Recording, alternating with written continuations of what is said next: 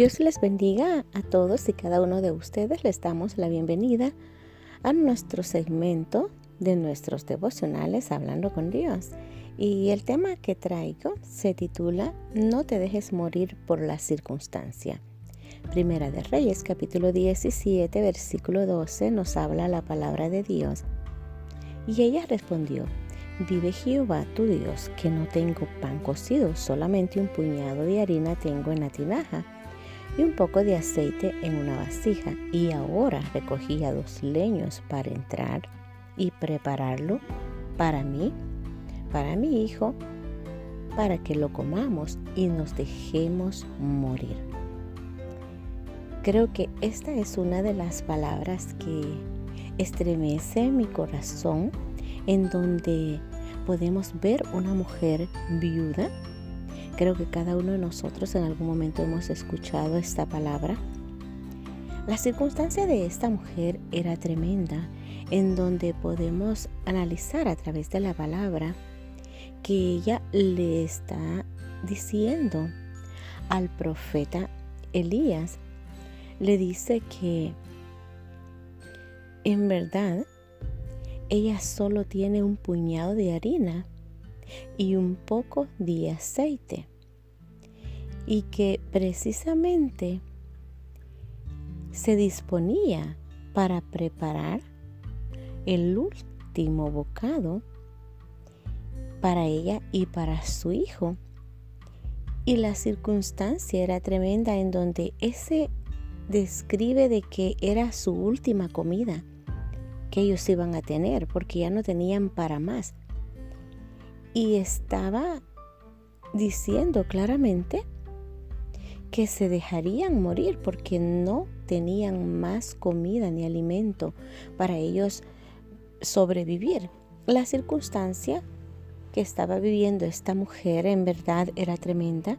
Además de ello era viuda. Pero sabes que es sorprendente que tenemos un Dios de milagros, en donde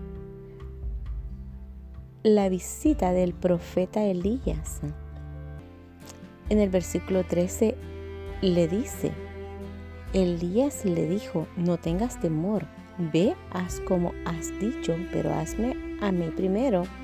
De ello una pequeña torta cocida debajo de la ceniza y tráemela, y después harás para ti y para tu hijo. Esta mujer en verdad podría haber tomado la opción y decir, bueno, ¿cómo el profeta me está pidiendo que le prepare a él primero su alimento?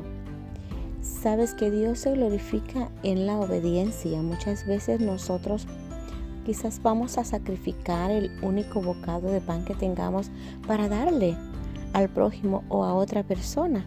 Y allí veremos la gloria de Dios en los milagros sobrenaturales porque Dios se glorificó de una manera. En el versículo 14 vemos, porque Jehová Dios de Israel ha dicho así, la harina de la tinaja no escaseará, ni el aceite de la vasija disminuirá, hasta el día en que Jehová haga llover sobre la faz de la tierra. Jehová estaba dando una palabra. Dice en el versículo 15, entonces ella fue e hizo como le dijo Elías, y comió él y ella y su casa muchos días. Y la harina de la tinaja no escaseó, ni el aceite de la vasija menguó, conforme a la palabra que Jehová había dicho por Elías. Jehová había mandado una palabra a través del profeta.